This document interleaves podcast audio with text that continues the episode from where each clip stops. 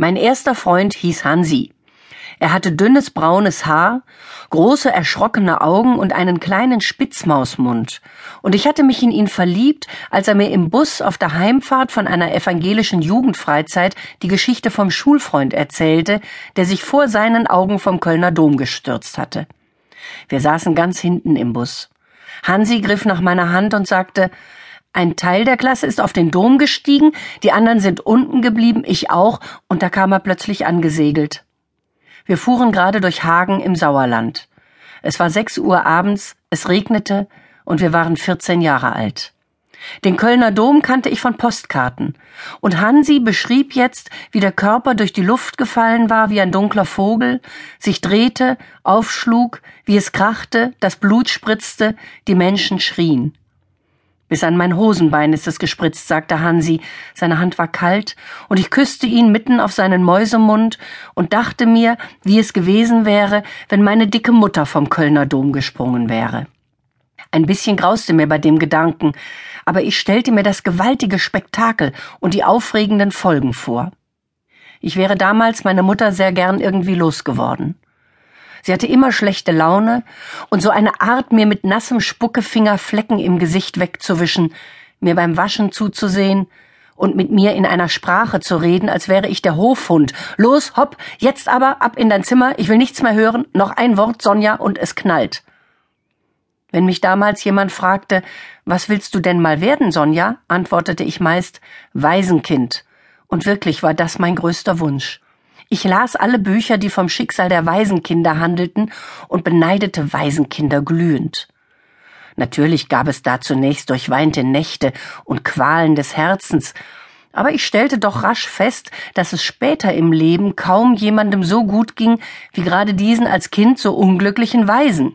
Reichlich machte ein großherziger Onkel meist die Prügel sadistischer Nonnen im Waisenhaus wieder gut, ein verlockendes Erbe wartete, oder die verstorbene Mutter hatte plötzlich noch eine grundgute Schwester, die sich um das verlassene Kind kümmerte und es großartig behandelte. Und aus Waisenkindern wurden in der Regel geachtete, gütige Mitglieder der Gesellschaft, die den Peinigern ihrer Jugend hochherzig verziehen. So weit wollte ich es allerdings nicht kommen lassen. Verzeihen wollte ich nicht, und sollte ich am jüngsten Tag meine dicke Mutter im Himmel oder in der Hölle wieder treffen, und sie würde mir mit Spucke im Gesicht herumreiben und sagen, wie grauenhaft du immer aussiehst, Sonja, dann würde ich mich abwenden wie einst Jesus von Maria und sagen, Weib, was habe ich mit dir zu schaffen? Meine Mutter war sehr blond, sehr stabil und kerngesund. Mein Vater trieb sich mit jungen Brünetten herum, war sportlich und trank Sekt für seinen Kreislauf. Die Aussicht, Waisenkind zu werden, war gering. Außer Waisenkind wäre ich am zweitliebsten tot gewesen. Oft hielt ich die Luft an, bis ich schon ganz blau im Gesicht wurde, aber im letzten Moment kam mir immer das Atmen dazwischen. Einmal habe ich mich auf die Zugschienen gelegt und mir vorgestellt, wie die Familie weinend an meinem Sarg stehen und endlich begreifen würde, dass ein Kind auch ein Mensch ist. Aber es kam kein Zug und schließlich war es mir zu kalt geworden. Der Sturz mit verbundenen Augen von der steinernen Kellertreppe brachte zwei Klammern im Kinn, ein zerschmettertes Knie, drei Wochen Krankenhaus und ein paar Ohrfeigen von meiner Mutter, die sich wieder einmal darin bestätigt sah, dass ein Kind ein emanzipiertes Frauenleben gründlich und für alle Zeit verdirbt. Hansi erzählte mir die Geschichte vom Kölner Dom noch vier, fünfmal dann wurde es langweilig und ich verliebte mich in Rölfchen.